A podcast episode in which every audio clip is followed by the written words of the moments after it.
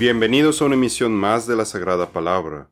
Gloria y alabanza para nuestro Señor Jesucristo.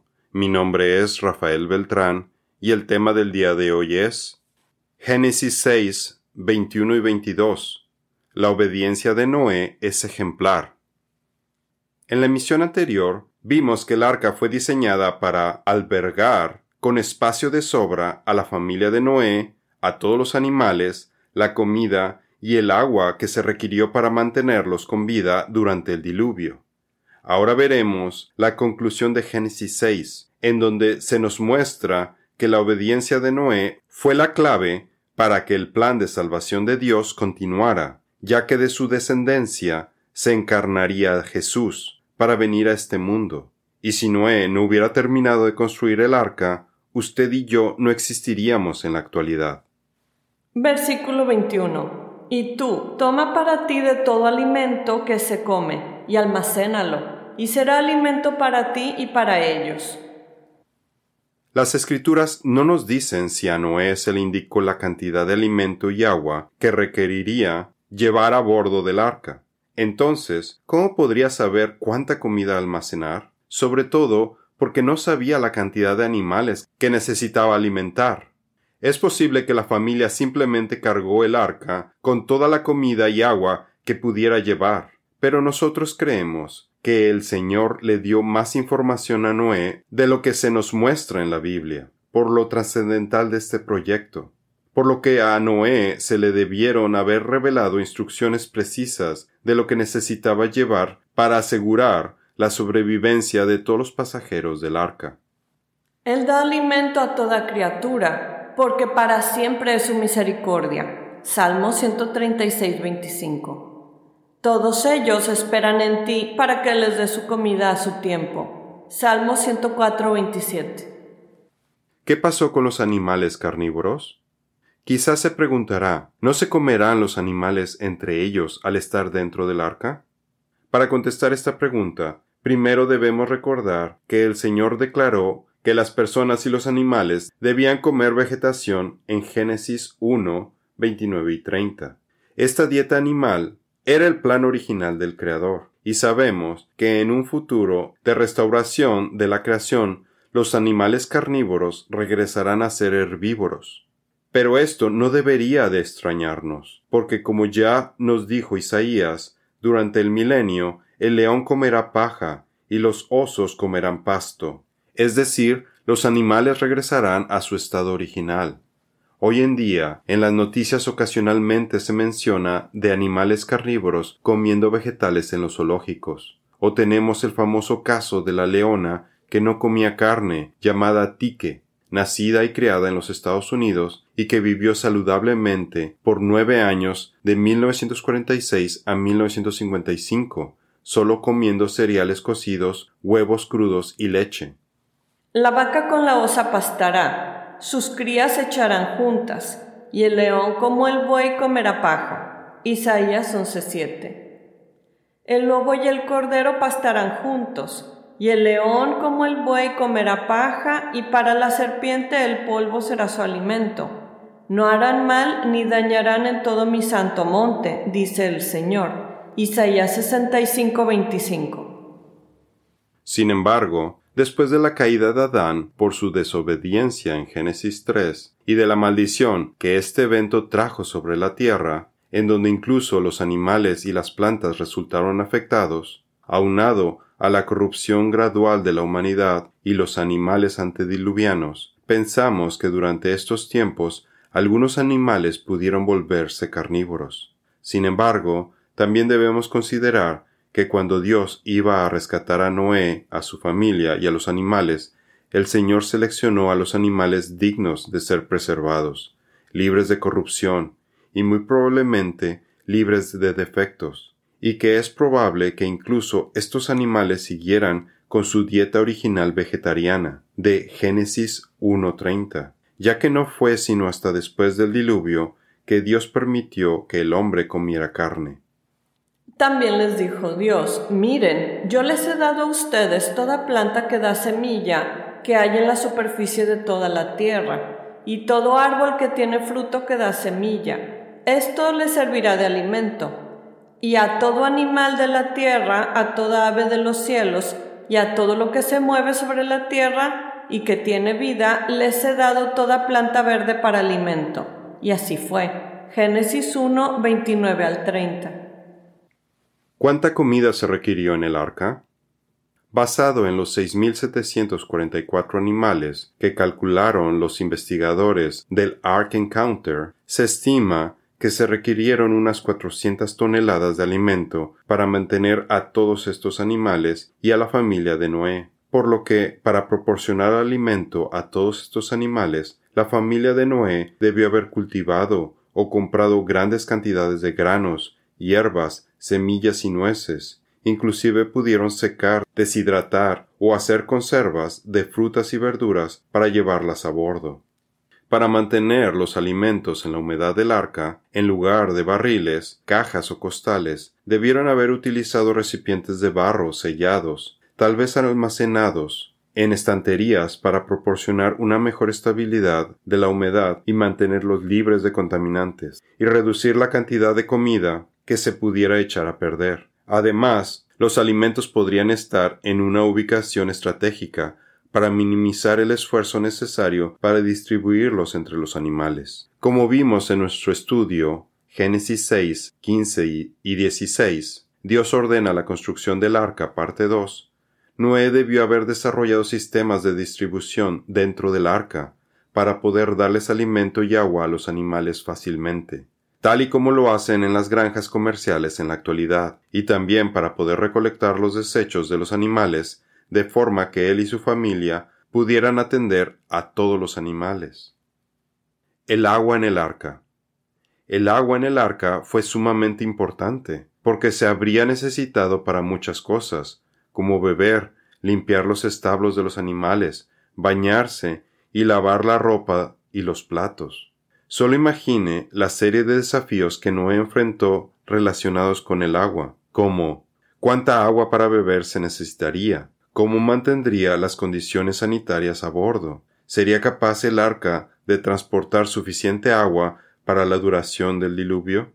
¿Se podría recolectar agua una vez a bordo? Los métodos para distribuir el agua en las distintas áreas del arca, por ejemplo, contenedores para anfibios, jaulas para animales pequeños, recintos para animales grandes y espacios habitables para humanos, pudieron haber variado habría sido innecesariamente laborioso y lento para los miembros de la familia llevar grandes recipientes de agua todo el día, sobre todo porque solo había ocho trabajadores en el arca.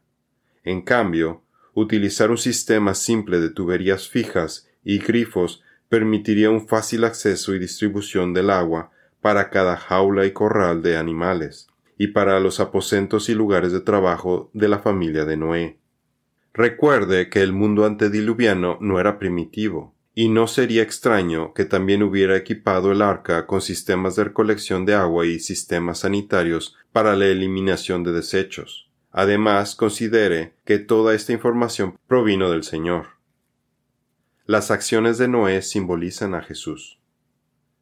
Y cuando todos estos sistemas estuvieron listos y el arca se completó, muy probablemente Noé solo tuvo una semana para que los animales abordaran el arca y para cargar los alimentos, agua y sus pertenencias, porque el Señor le avisó que en siete días las lluvias iban a empezar. Porque dentro de siete días yo haré llover sobre la tierra cuarenta días y cuarenta noches, y borraré de la superficie de la tierra a todo ser viviente que he creado.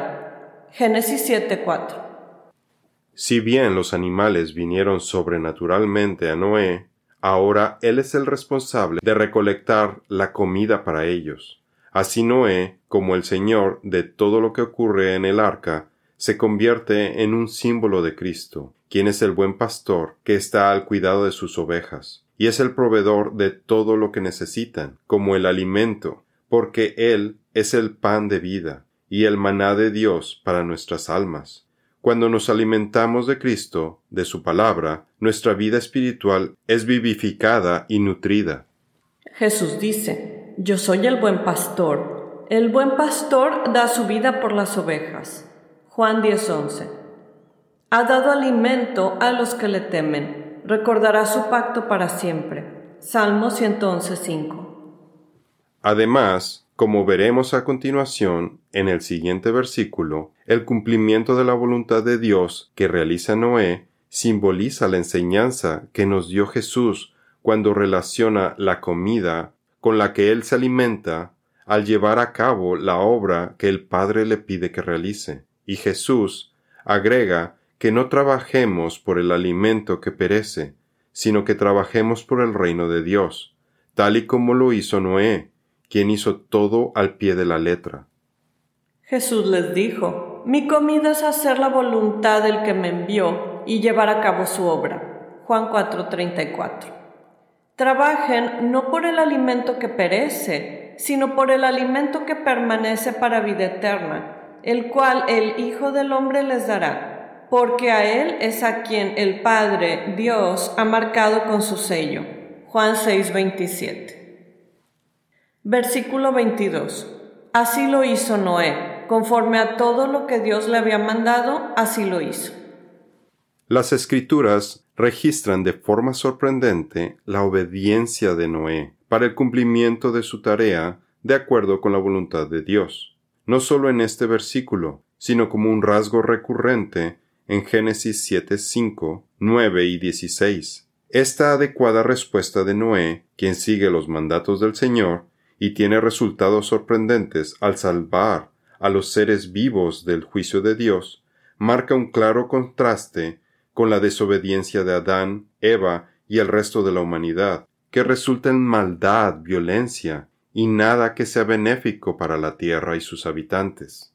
Para nuestro beneficio, Noé hizo el arca, según el modelo que Dios le dio, recolectó el alimento para él, su familia y para todos los animales. También verificó que todos los animales abordaran y fueran colocados en su compartimento o jaula correcta dentro del arca, todo esto garantizó el éxito del plan de Dios.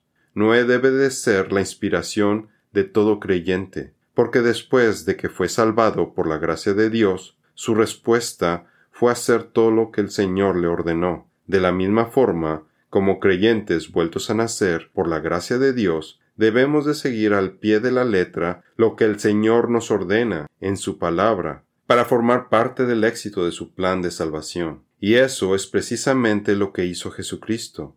Su obediencia fue más allá de la de Noé, pues se hizo obediente hasta la muerte, y la muerte de la cruz. Y hallándose en forma de hombre, se humilló él mismo, haciéndose obediente hasta la muerte, y muerte de cruz. Filipenses 2.8. Si guardan mis mandamientos, permanecerán en mi amor así como yo he guardado los mandamientos de mi Padre y permanezco en su amor. Juan 15:10. El libro de Hebreos nos dice que la obediencia de nuestro Señor Jesucristo a su Padre es perfecta y lo demostró llegando hasta la muerte, por la gran reverencia que tiene a Dios Padre, y gracias a su sacrificio es una fuente de salvación para todos los que lo obedecen de ahí que obedezcamos al Señor como lo hizo Noé, y que lo hagamos hasta el fin, para que seamos cristianos victoriosos. Cristo, en los días de su carne, habiendo ofrecido oraciones y súplicas con gran clamor y lágrimas al que lo podía librar de la muerte, fue oído a causa de su temor reverente. Aunque era hijo, aprendió obediencia por lo que padeció y habiendo sido hecho perfecto, vino a ser fuente de eterna salvación para todos los que le obedecen. Hebreos 5, 7 al 9. No obstante, lo que tienen, reténganlo hasta que yo venga. Al vencedor, al que guarda mis obras hasta el fin, le daré autoridad sobre las naciones. Apocalipsis 2, 25 y 26.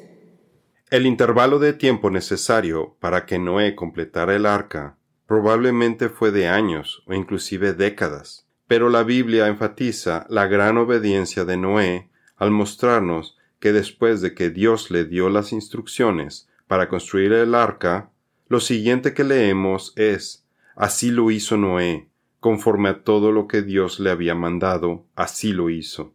Y en el siguiente versículo, Noé y su familia están subiendo al arca, el significado del silencio de las escrituras sobre el periodo de tiempo requerido para el desempeño de su tarea es una muestra de la obediencia incondicional que tuvo Noé y que se registró en este pasaje como si se hubiera ejecutado rápidamente, lo que nos recuerda cómo la obediencia a nuestro Señor Jesucristo, quien completó la labor que le fue encomendada muy rápidamente, en solo un día, en solo unas horas, en la cruz, nuestro Señor quitó el pecado del mundo con el sacrificio de sí mismo, y la Biblia lo manifiesta con las benditas palabras de nuestro triunfante Salvador. Consumado es. Yo voy a traer a mi siervo, el renuevo, porque la piedra que he puesto delante de Josué, sobre esta única piedra hay siete ojos. Yo grabaré una inscripción en ella, declara el Señor de los ejércitos, y quitaré la iniquidad de esta tierra en un solo día. Zacarías 3, 8b al 9.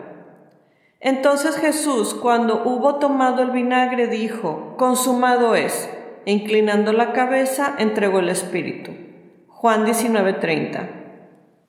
Por otro lado, la fe de Noé es ejemplar porque superó todas las dificultades relacionadas a la laboriosa, tediosa, peligrosa y costosa obra de construir el arca, una tarea que no tiene precedentes, el ser ridiculizado e inclusive insultado constantemente por las personas con las que tenía contacto, no solo por la construcción del arca, sino que también durante todo el tiempo que trató de evangelizarlos y de advertirles del juicio que se acercaba, el temor al Señor motivó la obediencia de Noé, que fue pronta y resuelta, conforme a todo lo que Dios le había mandado, y una vez que comenzó a construir el arca, no paró hasta que terminó. Y así como lo hizo él, nosotros debemos seguir su ejemplo, de una obediencia incondicional, a lo que el Señor nos pide en su palabra. Solo piense en lo monumental que fue la construcción del arca, y Dios, en su sabiduría, decidió darle esta tarea tan crucial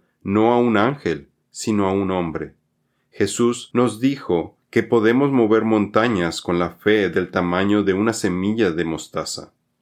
Por la fe, Noé, siendo advertido por Dios acerca de cosas que aún no se veían, con temor reverente preparó un arca para la salvación de su casa por la cual condenó al mundo y llegó a ser heredero de la justicia que es según la fe. Hebreos 11:7. Ustedes no tienen la fe suficiente, les dijo Jesús. Les digo la verdad, si tuvieran fe, aunque fuera tan pequeña como una semilla de mostaza, podrían decirle a esta montaña, muévete de aquí hasta allá, y la montaña se movería. Nada sería imposible. Mateo 17:20. El resultado exitoso de la obra de Noé fue que pudo salvar a su casa. Esto simboliza a Jesús, quien salva a una casa más grande, la casa de Dios, como nos lo recuerda el autor de Hebreos en Hebreos 3:6, pero Cristo como Hijo sobre su casa. Esta casa está formada por los creyentes vueltos a nacer que debemos de mantener nuestra fe y confianza en Jesucristo hasta el final, inclusive hasta la muerte. Además, así como la obra de Noé preservó a los animales y a las aves en el arca, así también la obra de Cristo todavía traerá una mayor bendición a todos los animales. A su regreso a la tierra, la creación misma será liberada de la esclavitud de la corrupción. Pero Cristo, como Hijo sobre su casa, cuya casa somos nosotros, si retenemos firme hasta el fin la confianza y la gloria de nuestra esperanza. Hebreos 3:6. De que aún la creación misma será librada de la esclavitud de la corrupción para entrar a la libertad gloriosa de los hijos de Dios, porque sabemos que toda la creación gime a una, y a una sufre dolores de parto hasta ahora. Romanos 8, 21 y 22. La obediencia al Señor es lo que va a diferenciar a un verdadero creyente vuelto a nacer de los incrédulos del mundo, que rechazan sus caminos. La obediencia del creyente es motivada por la fe, por su gratitud al saber que la gracia de Dios que recibió y aceptó es lo que le brinda la salvación, porque no hay ninguna buena obra que haga que pueda sobornar a Dios en el juicio final, para que pase por alto sus pecados. Y dicen a Dios, apártate de nosotros, no deseamos el conocimiento de tus caminos. Job 21:14. Ya ves que la fe actuaba juntamente con sus obras, y como resultado de las obras, la fe fue perfeccionada. Santiago 2:22. Dentro de las profecías del final de los tiempos, todavía existe una advertencia más solemne que la dada a Noé, y ya se nos ha dado en la Biblia, para que podamos escapar de la ira venidera, que arrasará con el mundo y arrojará a los incrédulos al infierno. Jesucristo, el verdadero Noé, con sus sufrimientos y sacrificio, ya preparó un arca de salvación, y amablemente nos invita a entrar en ella, poner nuestra fe incondicional en él. Pero la ventana de tiempo para los que no han aceptado su invitación se está acabando, ya que solo tienen hasta el día en que su paciencia termine y entonces veremos la segunda venida de Jesucristo. Porque como en los días de Noé, así será la venida del Hijo del Hombre. Pues así como en aquellos días antes del diluvio estaban comiendo y bebiendo, casándose y dándose en matrimonio, hasta el día en que Noé entró en el arca, y no comprendieron hasta que vino el diluvio y se los llevó a todos. Así será la venida del Hijo del Hombre. Mateo 24, 37 al 39. Para concluir, me gustaría enfatizar que las acciones de Noé modelan la obediencia que deben de reflejar las generaciones posteriores, inspiradas por su ejemplo. Además, la fe de Noé fue tan grande que se ganó un lugar entre los héroes de la fe, en Hebreos 11.7. Las escrituras son claras. Si queremos pertenecer al reino de Dios, tenemos que obedecer sus leyes. Si llamamos a Jesús nuestro Señor, lo tenemos que obedecer solamente a Él, como nuestro Señor de señores y Rey de reyes. No quisiéramos que se nos reprendiera al hacernos esta pregunta. ¿Por qué ustedes me llaman Señor, Señor y no hacen lo que yo digo? Lucas 6:46. Esto es todo por el día de hoy. Los esperamos en nuestra siguiente emisión que Dios los bendiga.